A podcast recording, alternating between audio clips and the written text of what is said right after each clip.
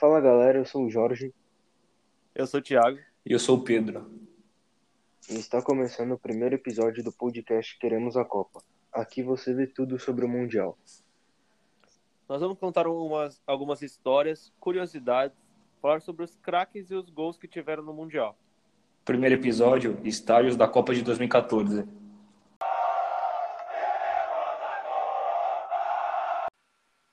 Bom, pessoal, para começar, nada mais justo a gente escolher por onde começou tudo que aconteceu na Copa do Mundo de 2014. A Arena Corinthians que recebeu a abertura. É, a gente fez algumas pesquisas e a gente agora vai né, mostrar para vocês. É isso aí, Jorge. A Arena Corinthians, é, ela teve um processo de três anos de construção e teve um custo de 1,80 bilhão de reais, né? É, esse custo, eu não sei se ele aumentou um pouco por causa do acidente que teve lá, que matou alguns, alguns operadores, mas acabou ficando um custo um pouco alto porque as pessoas estavam achando que ia ser. A arena, ela tem a capacidade de 45 mil pessoas, mas para a Copa do Mundo ela teve que ser aumentada para 68 mil pessoas. Ou seja, ela teve a sua capacidade aumentada só por causa do da FIFA, né? Que a FIFA pede que seja maior a, a capacidade, né, do, dos estádios. Um, um fato curioso nisso daí que você falou do valor, cara. Se a gente for parar para comparar, né, tem estádios na Europa como o do Besiktas, o do Lyon, que foram foi até o do Lyon foi menos que a metade, ou foi mais que a metade, perdão, e o do Besiktas que foi dá para construir três estádios do Besiktas, que foi também igualzinho a Arena Corinthians, bonitos iguais e de última geração igual. Então a gente vê uma certa é, um certo aumento no valor, né? Sim, então, é o que a gente falou, a gente não sabe se é por causa dessa, desse acidente que teve ou se teve alguma coisa por trás aí que a gente não vai saber, obviamente. É isso aí. Então, durante a Copa, a Arena Corinthians foi uma das que mais recebeu jogos com seis jogos é, resididos lá. Como o nosso querido Jorge já falou, um dos principais foi a própria abertura, é, primeiro jogo do Brasil contra a Croácia, vitória 3 a 1 começando com o pé direito. E também a Arena Corinthians residiu uma das semifinais, Holanda e Argentina, sendo os principais estádios da Copa do Mundo. O fato de começar com o pé direito ali também teve aquela emoção, né? Porque o Marcelo acabou fazendo gol contra, e aí, né, deixou todo mundo em estado de tensão. Todo mundo já achando que a Copa já ia começar com o pé esquerdo, né? É, mal sabia o futuro. É, e a Argentina, que jogando do Argentina e Holanda, os times que se enfrentaram na semifinal, já tinham jogado na própria Arena Corinthians durante as, as fases de grupos, e as duas seleções levando os três pontos para casa. Exatamente. Tá. Então, né, gente, a gente estava falando como o Brasil pô, começou com o pé direito ali, mas o povo brasileiro estava tenso. Depois, depois, da, depois da Copa do Mundo, a seleção ainda jogou dois torneios lá dentro, Copa América e Olimpíadas, sendo uma, da, uma das principais casas da seleção brasileira na nação. Aí deu, deu bem, né? Porque ganhou, ganhou as Olimpíadas, Copa América também foi. O Brasil saiu com a taça. Então parece E que a Arena garante o Brasil se dá bem. Sim, se a gente parar pra ver, acho que até o próprio Corinthians, né? Depois que ganhou a casa, emendou aí é, 2015, 2017 o título do Brasileirão, então Sim. deu sorte também pro clube. Claro que a, o histórico de eliminações tá lá, mas se a gente for pelo- se a gente for pensar pelo lado positivo, hoje a Arena é uma das que mais recebe jogos no Brasil, então foi até bom, a, boa a construção dela.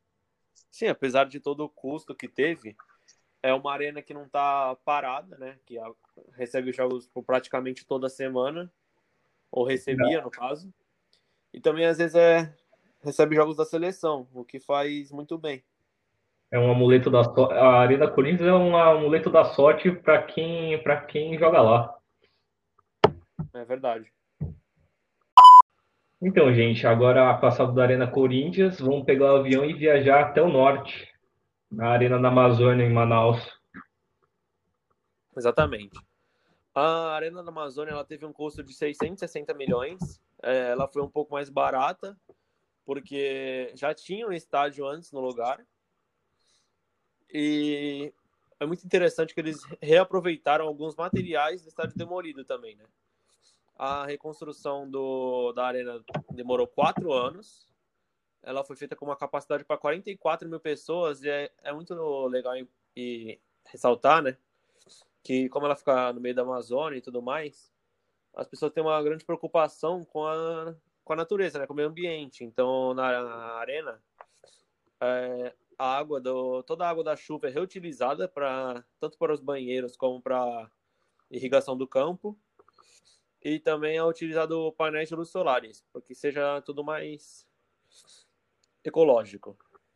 Então, é, cara, é legal isso, porque, tipo, muitos estádios do futuro estão planejando em usar essa, tipo, essas políticas de sustentabilidade, por exemplo, o projeto para o Parque Olímpico das Olimpíadas de Paris, estão planejando o Parque Olímpico para depois dele ser reutilizado, tipo, depois dele ser utilizado para as Olimpíadas, ele, tipo, ele passar por um processo, um processo leve de renovação para se transformar num, num, parque, num, num parque ecológico de Paris. Ah, da hora. E é, é muito legal a gente ver isso, né, da reutilização, porque se a gente. Vamos deixar os custos de lado, tudo todos os pontos que a gente vai citar, mas assim, a gente só fala sobre a beleza, né? Tipo, parece que aumenta mais a moral da arena, né? Porque é uma das mais bonitas da Copa e você vê todo esse benefício que ela traz à natureza, então ela ganha vários pontos nesse top. Ela passa uma credibilidade mais humana. Assim, ele até traz uma, uma, uma visibilidade tipo, futebolística para a região, mas durante a Copa foi um, um, um dos estádios que residiu menos jogos, é, residindo quatro, jo quatro jogos e todos da, da fase de grupos, tipo, é, sendo jogos que tipo, não chamam muito atenção. É, o, o, jogo que mais chamou atenção ali foi Inglaterra e Itália, duas seleções campeões do mundo, mas fora isso, não. É, se a gente parar pra pensar, meio que, né, pô, um, um absurdo você construir um estádio nesse local pra. Não. Claro, a Copa do Mundo não tem tantos jogos quanto um campeonato de pontos corridos, mas poderia ter sido pelo menos umas oitavas, umas quartas e ter ido Cara, mas eu, eu, até, eu, até, eu até entendo por conta do motivo tipo, da, da Arena da Amazônia ser a mais distante de tipo, todos, os, todos os estádios principais da Copa, entendeu? Aí, aí, é, dificulta a localização. É, a, a, como o Brasil é um, um país de extensão, de uma extensão extrema, tipo, um dos maiores países do mundo, é, de, de, área demográfica, é difícil ficar fazendo a, essas viagens por conta da logística. E a gente falando isso, que podiam construir em algum outro lugar, podia ser construído no Pará. Como é que tá a situação agora? se a gente for ver, né, a situação atualmente do estádio, ele ele recebe ele recebeu as Olimpíadas, que nem a Arena Corinthians, para o torneio de futebol, tanto é, se não me engano foram sete masculinos, foi bem dividido até. Recebe recebe eventos como shows e os clubes que utilizam não são clubes de tradição no Brasil, assim, clubes que não é a grande maioria das pessoas conhece. São clubes mais na região, tanto que quem os campeonatos que jogam lá são campeonatos é, regionais, como o Campeonato Estadual do Amazonas, Copa do Norte, então é, não, não tem tanta tradição.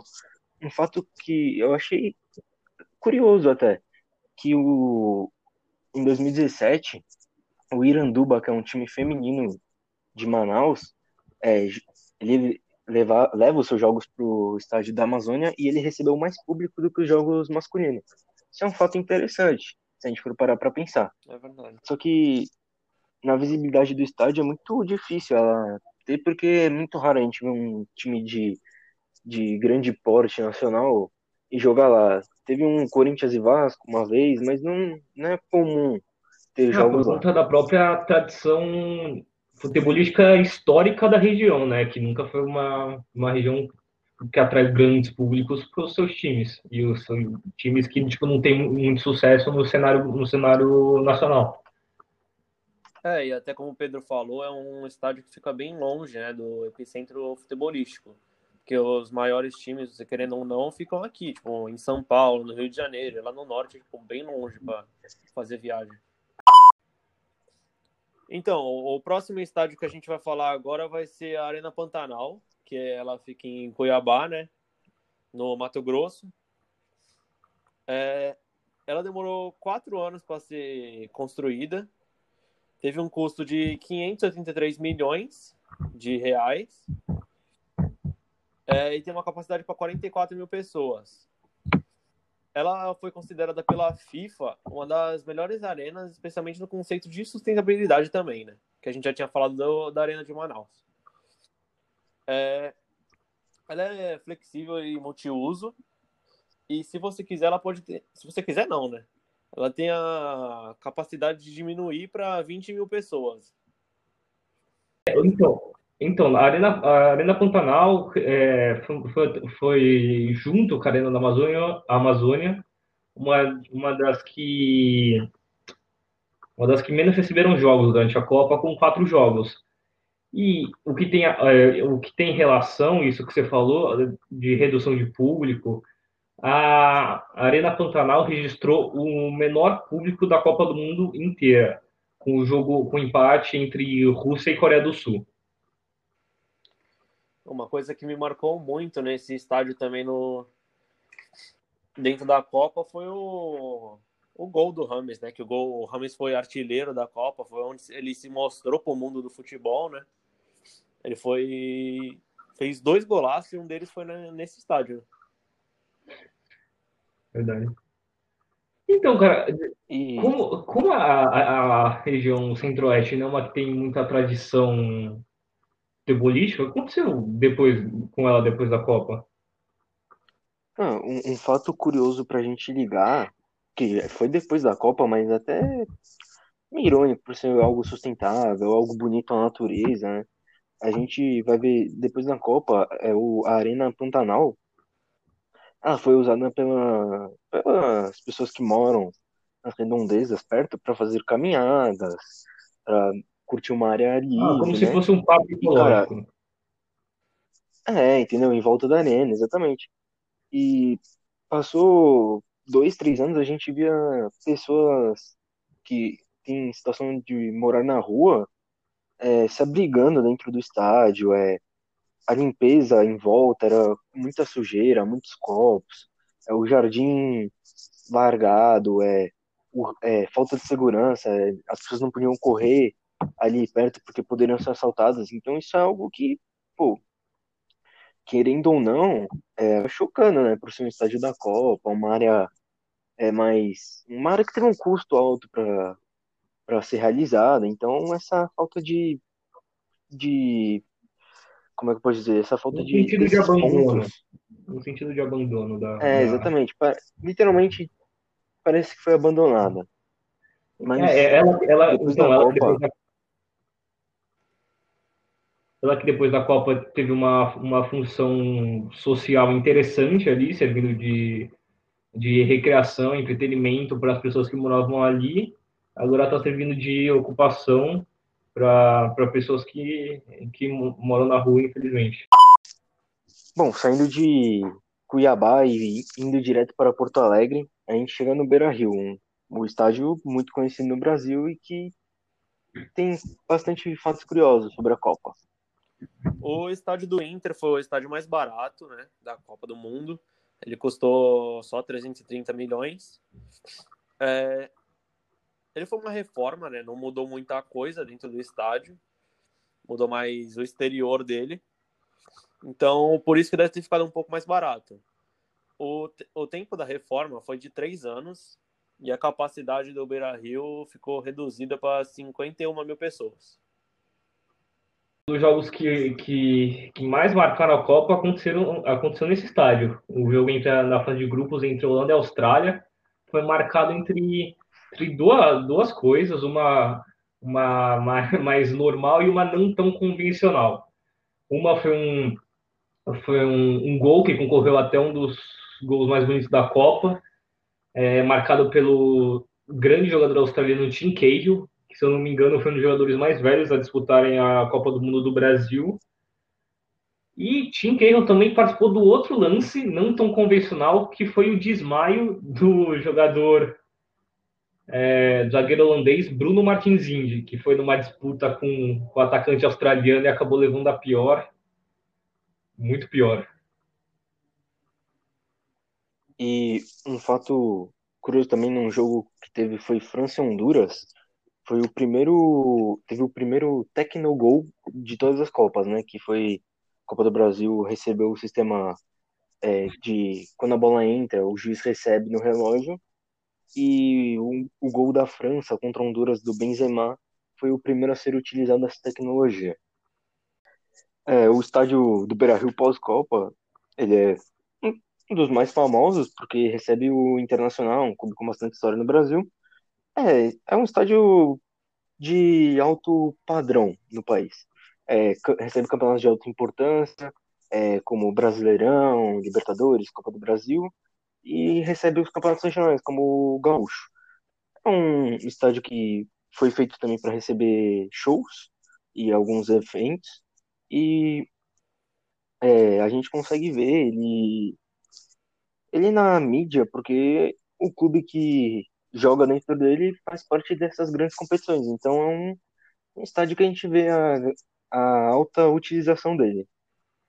É verdade. Eu, esse estádio é bem comparável com a Arena Corinthians, né? Porque ele tem um clube mandante, né? Ele não é do governo. E ele vem aparecendo muito na, na televisão, né? Porque o clube acaba se classificando para Libertadores, para chegar longe na Copa do Brasil, no Campeonato Brasileiro, tá sempre na Série A. Então a gente acaba vendo muito ele. E um fato curioso que o Jorge falou dos shows e tudo mais, uma apresentação do Ozzy Osbourne que ele foi fazer, deram uma bandeira do Grêmio para ele segurar aí. O Grêmio é rival do Inter, né? Aí acabaram tirando bastante sarro do, dos, dos Colorados. Então, cara, o Beira-Rio é um dos estádios mais tradicionais do Brasil, né? E fato curioso é que o seu maior público foi em 1972, na numa época em que o Brasil e o Rio Grande do Sul estavam ali numa, numa rixa, porque o Rio Grande do Sul queria se separar. E, a, e, e teve o um jogo Seleção do Rio Grande do Sul contra a Seleção do Brasil. E, a, e o público foi o público recorde da arena com cento e, 102 mil pessoas, se eu não me engano. Então, gente, ali vamos continuar ali na região sul, Arena da Baixada, em Curitiba.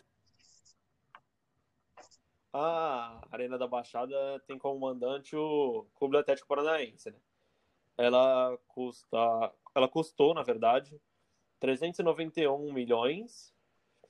É, teve dois anos só de remodelação para a Copa do Mundo. E a capacidade, dela, a capacidade dela atual é de 42.370 pessoas. Então, a Arena da Baixada, ela tá na, naquele clube de, da, em, dos estádios da Copa que, que receberam quatro jogos.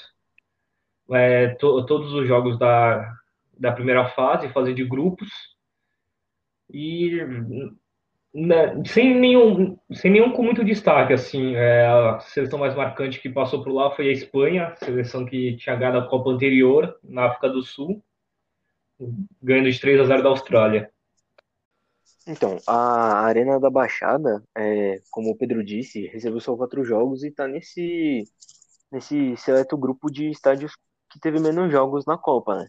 Se a gente for parar pra pensar, é um grande desperdício, porque diferente dos outros, a localização dele é muito melhor, tipo, mais fácil de você chegar, mais fácil de. Ah, você vai ver um jogo em Curitiba e amanhã você pode ir, daqui a dois dias, daqui a três dias, ir para outra cidade, para para a região sudeste, sul, até algumas cidades do nordeste mais próximas, para ver um jogo da sua seleção.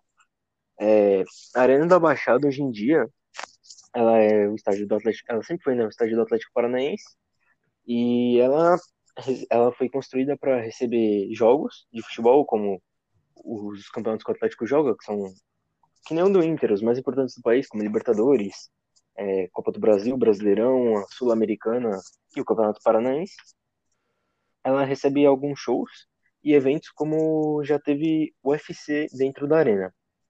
É, dois pontos muito é, importantes do desse estádio é que ele foi o primeiro no Brasil a ter grama sintética. Atualmente a gente já tem a, a, o estádio do Palmeiras que tem, mas a Arena da Baixada foi o pioneiro nesse aspecto e é o único no Brasil com teto retrátil. É isso mesmo. E como o Jorge já disse, o Arena vem recebendo vários jogos, né? E o Arena a gente pode comparar com a Arena Corinthians também, que ele vem trazendo muita sorte pro time depois da remodelação, porque ele voltou a ter o sucesso que tinha nos anos entre 2001 e 2005, porque o Atlético foi campeão recente da Sul-Americana, registrando o maior público já registrado na arena, com 40 mil torcedores, e também foi campeão da Copa do Brasil. Então, em, contra, em contradição com os, com os estádios, que, uh, o estádio recém-falados, o, o estádio Arena Pantanal e Arena da Amazônia, a Arena da Baixada é uma, é uma que após a Copa né, recebeu muita visibilidade nacional decorrente do sucesso recente do time. Saindo de Curitiba, vamos para a nossa capital, Brasília. Em Brasília está localizado o estádio Mané Garrincha, o estádio mais caro da Copa. O estádio custou 1,403 bilhão de reais. É, demorou três anos para ser reformado e tem a capacidade para 72 mil pessoas. O estádio foi bastante utilizado antes da Copa para a Copa das Confederações. É, podemos ressaltar a abertura que o Brasil ganhou do Japão. E a gente pode ressaltar também que o Neymar também fez, faz parte do, do estádio, né? Porque ele fez um gol muito bonito né? nessa, nessa abertura da Copa das Confederações, que foi até indicado por Puskas. E também foi onde ele fez sua última partida pelo Santos, jogando contra o Flamengo pelo Campeonato Brasileiro. Então, o estádio Mané Garrincha durante a Copa foi um dos que mais recebeu jogos, com sete jogos, recebendo grandes seleções como o próprio Brasil, Portugal, França, Argentina, Brasil, Holanda. Então, o, o, o Brasil jogou no Mané Garrincha duas vezes uma na fase de grupos contra Camarões, vitória por 4 a 1 e na disputa do terceiro lugar, onde perdeu da Holanda de 3 a 0.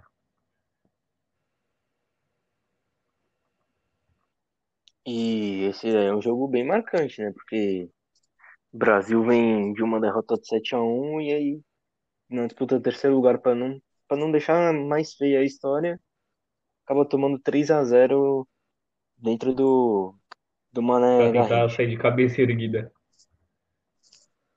É. Acho que a gente pode, como o Thiago, o Thiago até falou dos antecedentes da Copa, a gente pode falar agora do pós-Copa, que o estádio do Mané Garrincha, ele, ele é mais um dos casos que o estádio não é muito fã de futebol, posso dizer assim. É, alguns times locais mandam suas partidas lá, mas assim, é alguns porque todos têm sua casa e alguns acabam mandando jogos lá. E algumas partidas da Série A acabam sendo transferidas para lá. Acho que nesse último ano, que passou 2019, a gente pode ver que o Flamengo jogou bastante lá. Teve alguns jogos que, de vez jogarem, alguns times que preferiram de vez jogarem na sua casa, jogarem lá para conseguir uma renda até maior. Ainda mais, é, é um estádio... dos maiores estádios do Brasil, né? Sim. Sim, é, é, o segundo lugar, atrás apenas do Maracanã. Hum. E é legal a gente ressaltar e... também que o estádio foi recentemente usado para a final da Supercopa do Brasil, um torneio que vem teve voltou aí, né? Já existia e voltou agora, onde se enfrentaram o Flamengo e o Atlético Paranaense precisa ter esse incentivo. Sim, é Tanto que o estádio também, depois da Copa, ele recebeu as Olimpíadas, em 2016, e ele ele é bem, bem comum, bem frequente, assim, de ter alguns eventos, como shows e alguns cultos lá dentro. Tanto que, como o Thiago até falou que teve o jogo da, da Supercopa do Brasil em, no início do ano, se a gente for ver antes do jogo, o estádio tinha acabado de receber um evento é, religioso. Então o gramado estava totalmente deteriorado. Nesses tempos de pandemia também o estádio está sendo utilizado como hospital de campanha, né? E a gente pode ver que a situação não está muito fácil para o Brasil. Porque estamos usando os nossos Pelo estádios né, uma- pra, como hospitais. Saindo da capital Brasília e chegando diretamente no Nordeste, em Fortaleza, no estádio do Castelão. O Castelão é mais um dos casos de reforma dos estádios da Copa. Ele durou um ano, mais ou menos, foi de 2011 a 2012, e teve um custo de 500, 518 milhões para reformar. É, a capacidade era de 60 mil é, pessoas, né? E agora, por questão de segurança, ele tem uma capacidade para 52 mil. Ele recebeu os Jogos da Copa das Confederações também, e o mais importante é numa semifinal. Vai lembrar que o Cast- o Castelão foi o primeiro estádio a ficar pronto para a Copa de 2014. Durante a Copa, Exatamente. durante a Copa, o estádio recebeu seis jogos. E jogos que marcaram, que marcaram bastante a Copa de 2014. Por exemplo, no primeiro, é, o primeiro jogo da, da Costa Rica, a sensação da Copa de 2014, venceu o Uruguai, uma seleção extremamente tradicional no futebol mundial. E, e, e passou num grupo em que ela era a quarta, a quarta seleção favorita, que o grupo era, era só de seleções de camisa pesada, como Uruguai, Itália e Inglaterra. É, então, o Castelão, o, a seleção brasileira jogou duas vezes. Uma na fase de grupos, empatando com o México, e na, nas quartas de final, onde o Brasil venceu a Colômbia, com aquele gol de falta do Davi Luiz, e foi, no, foi, e foi nesse jogo que o Neymar sofreu a lesão que tirou ele da Copa. Que ele sofreu uma joelhada na, nas costas. Dá para dizer que o, que o estádio até mudou a história da Copa, né? Com certeza. E atualmente, né, se a gente for pegar o estádio, é um estádio como. A gente não pode falar que ele, ele é um estádio. Ele não, a gente não pode falar que ele é um estádio que não é muito utilizado, porque ele é bastante utilizado, mas ele também não é um Beira-Rio da vida que recebe jogos de grande importância. Ele, a principal competição dele é o Brasileirão e a Copa do Brasil. Não tem um campeonato continental, tem um jogo muito raro de ter e o campeonato regional. Quem joga no estádio, as principais equipes são Fortaleza e Ceará, mas tem algumas, algumas equipes pequenas do estado do Ceará que acabam mandando seus jogos lá. É um, e como a maioria dos estádios da Copa é um estádio multiuso, então recebe alguns eventos como Então, shows. como o Jorge disse aí, ele recebe o- os principais times né, do estado do Ceará. E esses times agora ele vem em grande alta, né? Que os times chegaram na, na Série A e estão aí até hoje. Eles não, não caem de jeito nenhum. O Fortaleza recentemente conseguiu acesso até para a Copa Sul-Americana, mas acabou sendo eliminado para Independente. Então, agora vamos continuar ali na, na região Nordeste, mas vamos para o Rio Grande do Norte, na capital natal, onde fica a Arena das Dunas. A Arena das Dunas, ela tem esse nome justamente por causa das dunas, né, da cidade de Natal. Ela foi construída entre 2011 e 2014 e ela teve um custo de 400 milhões de reais. Alguns estádios da Copa pegaram o dinheiro do BNDES para fazer essa construção. A Arena das Dunas, ela pegou 99% do dinheiro usado. Ou seja, 396 milhões,5 vem do banco. O restante, que são os 3,5 milhões, foi pago pelo governo do Rio Grande do Norte. E o estádio tem capacidade para 31 mil pessoas. Então, a Arena da- da- das Dunas é um, é, se junta ao grupo da, da Arena da Amazônia, Arena Pantanal e Arena da Baixada como os estádios da, da Copa que receberam quatro jogos. O mais relevante deles, Uruguai e Itália, duas das maiores seleções do mundo, com vitória da seleção sul-americana. E foi, o, foi um jogo ênfase na Copa, que foi quando o atacante uruguaio Luiz Soares acabou mordendo o zagueiro italiano Giorgio Chiellini. Né? É uma coisa muito muito é, marcante na Copa do Mundo. Inesperada. Coisa... E atualmente a. Pode falar. É, atualmente a Arena das Dunas, ela é um estádio que esses que receberam quatro, tirando a Arena da Baixada, esses estádios que receberam quatro jogos são praticamente iguais. Apesar da Arena das Dunas ter, ter times mais conhecidos, como a América de Natal, que já teve sua, seu, seu sucesso, um sucesso maior no futebol brasileiro, né? É, são times locais que mandam jogos lá, como Força e Luz, Santa Cruz de Natal e América de Natal. Recebe só a Copa do Brasil de, de campeonato grande né, a nível nacional, tem a Série D e a Copa do Nordeste. Um fato interessante, ah, desculpa, só lembrando que ela também é, como toda, como a maioria da, das arenas, é utilizada para shows também e alguns eventos corporativos. E um fato interessante da Arena das Dunas é que em 2016 ela foi classificada pelo Sistema Brasileiro de Classificação de Estádios, o CISBRAS, como a melhor arena do país, sendo o único estádio a receber nota máxima em todos os quesitos. Que é uma pena, né? Porque não é um estádio que tem tanta visibilidade no cenário nacional, recebendo ali a, a Série D. Sim, Sim, sim. É que a gente já falado, já, a gente já tinha discutido sobre alguns estádios sobre pô, ser um desperdício, né? Fazer um estádio tão bom em um lugar que não tem tanta visibilidade, tipo, não tem espaço para futebol, não tem público, não tem muita coisa, né? Descendo um pouco no mapa, chegamos na Arena Pernambuco, localizada em Recife. A arena teve um custo de 532 milhões de reais foi construída de agosto de 2010 até abril de 2013 e tem uma capacidade para 44 mil pessoas. A arena teve jogos também da Copa das Confederações, em especial os incríveis 8 a 0 do Uruguai em cima do Tahiti.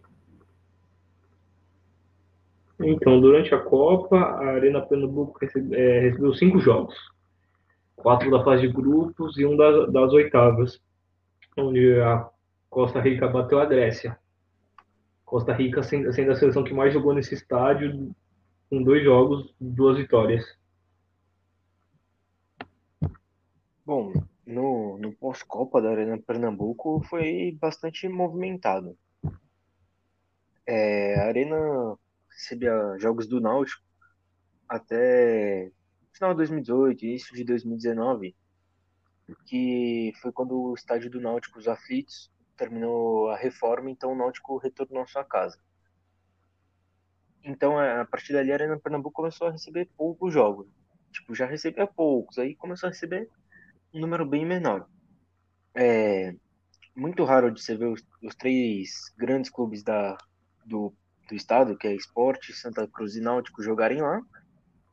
E um dos e o principal, os principais motivos é que a localização do estádio e a falta dele ser um caldeirão são o que fazem com que o clube opte por jogar dentro da sua própria casa. O estádio já recebeu partidas de divisão superiores, como Série A, Série B, atualmente recebe um ou outro jogo do estadual. A arena também é multiuso e recebe alguns shows. É, algum de vocês tem experiência com estádio, sobre qualquer coisa, tenha ido, já passado perto? Pô, eu já tive. Já tive o prazer, né? Posso dizer assim, de conhecer a Arena Pernambuco. Realmente, a localização dela não é no, no centro de Recife, é uma área mais afastada. Não é nem em Recife em si, né? Em São Lourenço da Mata, o estádio. É um estádio bonito por fora? É um estádio bonito por fora, mas por dentro é é igual todas as arenas, assim, não, não tem nada que chame a atenção. No mesmo dia que eu fui visitar a Arena Pernambuco, eu tive também a oportunidade de visitar a Ilha do Retiro. E confesso que achei bem mais legal a Ilha do Retiro. Completando o roteiro nordestino na Copa de 2014, a gente chega no último ponto que foi Salvador, onde está localizada a Arena Fonte Nova. A Arena Fonte Nova ela teve um custo de 684 milhões. Ela foi uma reforma, ela já existia antes e foi reformada para o uso da Copa das Confederações e da Copa do Mundo. E ela tem uma capacidade para 50 mil pessoas. Na Copa das Confederações especial, ela recebeu a partida de terceiro lugar. Então, durante a Copa foi uma das arenas que mais recebeu jogos, com seis jogos e é uma, uma arena onde a seleção holandesa se deu muito bem. A estreia da Holanda contra a Espanha, marcando 5 a 1 um dos gols mais bonitos da Copa, gol do atacante Van Persie. E também, pô, derrota da Espanha, uma seleção que tinha ganhado em 2010, acabou levando uma goleada logo na estreia. Foi também a estreia da seleção campeã, a Alemanha, metendo, é, ganhando de 4 a 0 em cima de Portugal, seleção tradicional europeia. E também um, do, um dos jogos com, com, também um dos acontecimentos mais estranhos da Copa. É, no, nas, nas quartas de final entre Holanda e Costa Rica, foi para os pênaltis, o técnico alemão, não, o técnico holandês, desculpe, acabou tirando o, o goleiro titular da Holanda e colocou outro goleiro só para defender os pênaltis e acabou dando certo, porque a Holanda passou para a Holanda foi alcançar as semifinais. Esse dia da do jogo da Holanda e Costa Rica foi um dia bem triste, né? Porque a Costa Rica foi pô, uma revelação dentro da Copa do Mundo, passou do grupo da morte, né? Que era bem dito. É, passou das oitavas de final também, passou, é, chegou nas quartas e infelizmente caiu, né? Pelo, nos pênaltis. Bom, no pós-Copa, a Arena Fonte Nova, ela recebe jogos, bastante jogos atualmente, ela recebe principalmente jogos do Bahia, que é quem manda seus jogos lá. É, o Bahia ele participa das principais competições nacionais, que é a Série A e a Copa do Brasil, e alguns campeonatos e alguns campeonatos regionais, como a Copa do Nordeste e o Campeonato Baiano. Ah, é, algum ano sim, ano não, depende do, de como o desempenho do Bahia recebe uma competição internacional é, a Arena da Fonte Nova ela também foi utilizada para a Copa América e para as Olimpíadas. Então, e como fato interessante, assim como o estádio Mané Garrincha, a Fonte Nova está servindo como um, um hospital auxiliar na, ao combate ao, ao, à pandemia do Covid-19. Comandando mais de 70 pacientes, mais ou menos, por aí. É isso aí, gente. Vamos agora do Nordeste para o Sudeste, Salvador para BH. Vamos dar uma passada no Mineirão. O Gigante da Pampulha é mais um estádio que foi reformado e o custo da sua modernização foi de 695 milhões de reais. A sua construção foi de 2010 a 2012 e ele tem capacidade para 61 mil pessoas. Ele recebeu os jogos da Copa das Confederações também destacando dois, que foi a mais uma goleada em cima do Tahiti, dessa vez a Nigéria, que aplicou, foi 6 a 1 e mais uma semifinal. O estádio também recebeu a final da Libertadores de 2013, onde o Atlético se sagrou campeão. Então, o, o, Mineirão, durante a Copa do Mundo, residiu seis jogos, é, onde o Brasil jogou duas fases decisivas nele o oitava de final contra o Chile, onde passou, onde passou nos pênaltis por 3 a 2 e a infeliz goleada sofrida pela Alemanha, não, sofrida pelo Brasil, da Alemanha, é, o infeliz 7 a 1 onde na semifinal, um jogo onde muito, um jogo que muitos classificam sendo a pior derrota do Brasil na história é, da história na, nas Copas do Mundo. E também foi um jogo onde a marca histórica do maior artilheiro em Copas, Miroslav Klose, passou Ronaldo, marcando um gol no Brasil. Bom, no pós-Copa do Mineirão, é, o estádio acabou ficando marcado, mas a vida seguiu, né? Ele é um estádio clássico no futebol brasileiro. Cruzeiro manda seus jogos lá, quase todos, quase, quase todos os jogos acabam sendo lá. O Atlético Mineiro ele acaba revezando de estádio, às vezes no Mineirão e às vezes na Independência. O Gigante da Pampulha ele recebe os principais campeonatos nacionais e continentais, como Brasileirão, Série A, é, Copa do Brasil, Libertadores e o Estadual. É, em 2016 ele recebeu as Olimpíadas, em 2019 ele recebeu a Copa América. Dentro do Mineirão, é, não sei se alguém aqui, alguém aqui já pôde visitar já? Não, ainda não. Também não. Dentro do Mineirão está localizado o Museu Brasileiro do Futebol, que é um museu que conta um, algumas passagens do futebol. E dizem também, né? Dizem não, né? É um fato. É, o melhor feijão tropeiro do Brasil é vendido lá. Então dizem para quem vai ver um jogo, vale a pena se alimentar dentro do estádio. Para finalizar nossa viagem, chegamos no Rio de Janeiro, o Maracanã, o único remanescente da Copa de 1950. O estádio teve seu custo de 1 bilhão e 50 milhões para ser reformado. É, foi reformado de 2010 a 2013 e tem uma capacidade de 78 mil lugares, sendo o maior estádio do Brasil.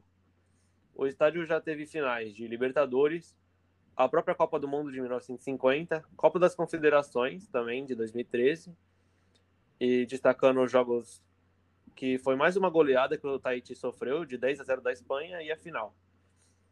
E também de alguns campeonatos nacionais. Então, o Maracanã é um dos estados que mais recebeu jogos na Copa. Obviamente, sendo o maior estádio do Brasil, com sete jogos. Um fato curioso é que o Maracanã é, registrou os dois maiores públicos da Copa do Mundo, na estreia da Argentina e na, e na final com os dois é, mantendo o mesmo público de 74.738 pessoas. É, um, uma outra curiosidade também do, do Maracanã é que nas oitavas de final entre Colômbia e Uruguai, o, o camisa 10 da Colômbia, Ramos Rodrigues, marcou um golaço e foi eleito o Puskas de 2014. Gol Puskas é, sendo o gol mais bonito da temporada futebolística.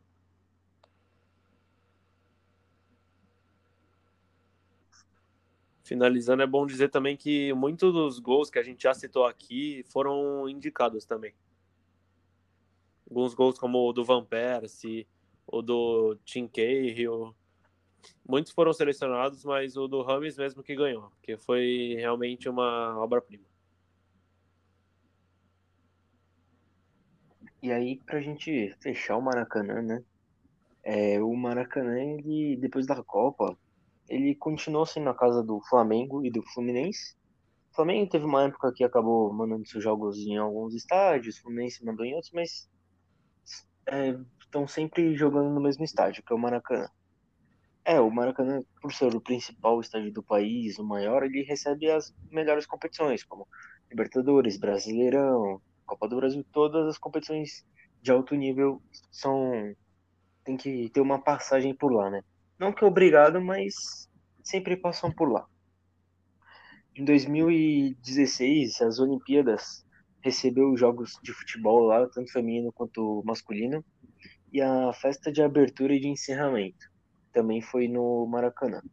Em 2019, é, aconteceu a Copa América, onde o Brasil sagrou campeão, e o Maracanã, por ter toda aquela magia, é, também é, é. Ter toda a magia e ser um estádio enorme, também é realizado shows lá dentro. Então, diversos artistas já fizeram seus shows dentro do estádio. É, como a gente ainda não sabe o futuro do futebol no ano de 2020, a final da Libertadores de dois, é, desse ano estava marcada para ser no Maracanã mas por enquanto ninguém sabe o que, que vai acontecer.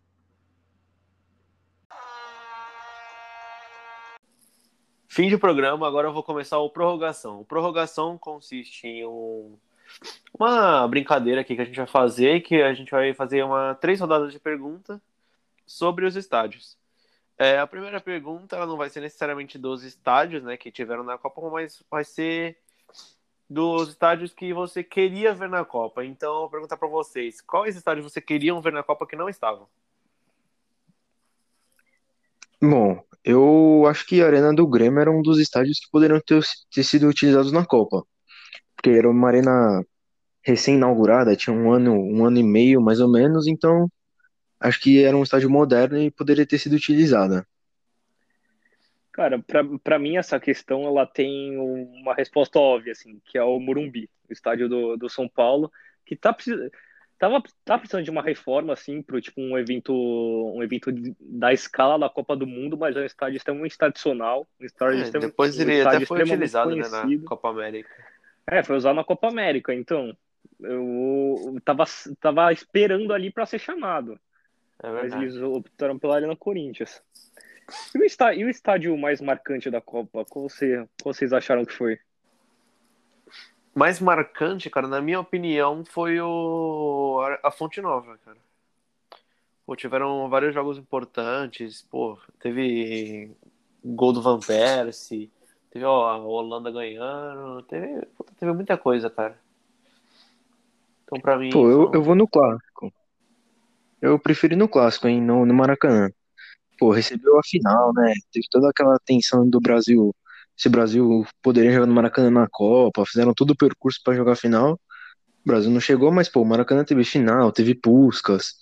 E eu acho que teve o maior público também, então eu acho que merece essa essa lembrança. Aí, É. gente, mas na- você não pode falar de Copa do Mundo do Brasil sem esquecer do Mineirão. Que o Mineirão foi o palco do 7x1. é por foi- isso que a gente quer esquecer. É. Mineirão já deixa pra trás, Mineirão. Passado já, mano, passado, passado. Mas, É, a- a- mas, pô- com cer- mas com certeza, além do tradicionalismo e da história do Maracanã e a magia que, que, gira, em, ao, ao- que gira em retorno, o, cara, o Mineirão talvez tenha sido o palco principal da Copa, viu? É, É, então esse, esse jogo acabou bastante. É, então, o jogo acaba irritando, só que eu não posso negar que foi um estádio bem marcante também. E o último que eu tenho pra perguntar aqui pra, pra gente botar na roda, né, pra discutir é se tem algum estádio que vocês acham que deveriam ter recebido mais jogos. Ah, eu tenho. um. Para mim, a Arena da Baixada tinha que ter, ter recebido mais jogos. Você vê a Arena da Baixada ali com. Você vê, vê a Arena da Baixada com questões mais atuais, por exemplo, o gramado sintético, talvez do gramado sintético, o teto retrátil também. E a gente viu que a Arena da Baixada é uma arena que, após a Copa, recebeu muito sucesso. E só, e só recebendo quatro jogos durante a Copa, eu achei, achei bem pouco porque ela merece. É, eu, eu acho que o Mané Garrincha poderia ter recebido mais, mais jogos. Tanto na, na Copa como agora, porque, pô, um estádio que fica na, na capital do nosso país e, pô, acho que deveria ser mais simbólico. Ainda mais que é o segundo maior estádio do, do Brasil, né? Segundo maior estádio e o mais caro também da Copa, né? Então, pelo investimento, acho que. É, eu, eu até concordo com o Pedro na parte da Arena da Baixada, mas eu acho que ela não foi tão utilizada na Copa, e ela, mas pelo menos agora ela é bastante utilizada. Então, eu- se a gente for pensar assim, eu ainda acho que o estádio de Manaus, de Cuiabá poderia até citar, mas o de Cuiabá recebe mais jogos, então de Manaus poderia ser mais utilizado, porque construir um estádio, claro, a gente sabe que a, a viagem até lá é um pouco mais difícil, mais demorada. Mas para construir um estádio só para quatro jogos e numa região que não é muito tradicional o futebol, eu achei meio, Sim, sim. meio chato isso. Uhum. É.